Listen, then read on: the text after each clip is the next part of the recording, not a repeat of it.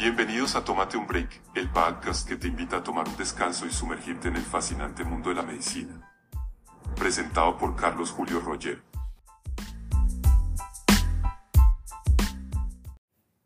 Hola amigos, sean todos bienvenidos a este nuevo episodio de Medicina en un Break. Mi nombre es Carlos Julio Rollero y en el episodio de hoy vamos a hablar acerca de la crisis hipertensiva.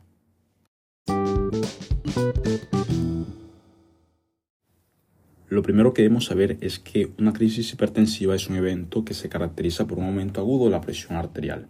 La presión arterial sistólica va a ser mayor a 180 milímetros de mercurio y la presión arterial diastólica va a ser mayor a 120 milímetros de mercurio.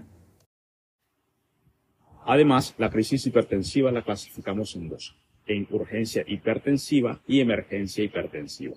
Urgencia hipertensiva es una crisis hipertensiva asintomática o sin signos de daño orgánico agudo, mientras que la emergencia hipertensiva es una crisis hipertensiva con signos de daño agudo de órganos terminales, principalmente el sistema nervioso central, la retina, el sistema cardiovascular y los riñones.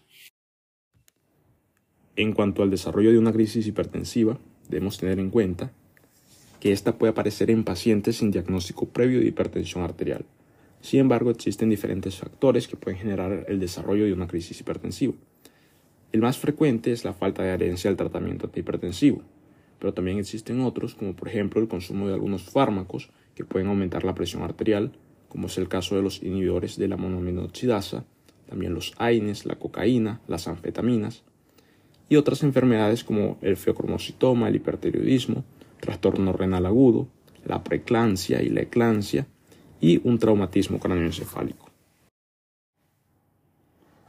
Al evaluar a un paciente en crisis hipertensiva, el principal objetivo en estos pacientes es determinar a través de la anamnesis, el examen físico y estudios específicos la existencia de signos o síntomas que sugieran daño agudo a órgano diana.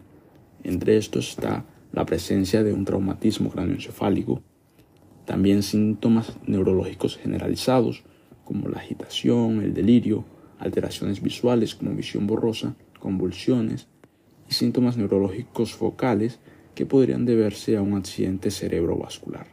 También están las famosas hemorragias en llamas frescas, exudados o manchas algodonosas, manchas de Elsnick o papiledema, cuando se realiza una fundoscopia directa. También están otros síntomas como náuseas y vómitos que reflejan un aumento de la presión intracraneal. También está el malestar o dolor torácico que puede verse una isquemia miocárdica.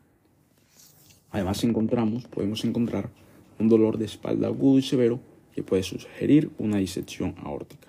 La disnea también es importante porque puede deberse a edema pulmonar. Y debemos preguntarle al paciente acerca del uso de drogas que podrían generar un estado de hiperadrenergia, como serían los inhibidores de la monoaminoxidasa, la cocaína y las anfetaminas. En asociación a los signos y síntomas que mencioné anteriormente, se pueden realizar otros estudios, como por ejemplo un electrocardiograma, una radiografía de tórax, un cuadro hemático en el que se puede evidenciar anemia hemolítica microangiopática, es importante también en estos pacientes realizar un análisis de orina, porque el 75% de estos pacientes puede presentar una hematuria microscópica. Se pueden solicitar los electrolitos séricos, la creatinina sérica, se pueden pedir también los biomarcadores cardíacos en pacientes en los que se encuentre síntomas o signos neurológicos, es importante realizar una tomografía computarizada o una resonancia magnética cerebral. En pacientes en los que se sospeche una disección aórtica, podemos pedir o solicitar una tomografía computarizada de tórax con contraste o una ecocardiografía transesofágica. Y en mujeres en edad fértil se debe realizar la prueba de embarazo para descartar una hipertensión relacionada con el embarazo. Y eso es todo. Nos vemos en el siguiente episodio. Gracias por ser parte de esta comunidad y por tomarte un break con nosotros. Nos vemos en el siguiente episodio de Tómate un break.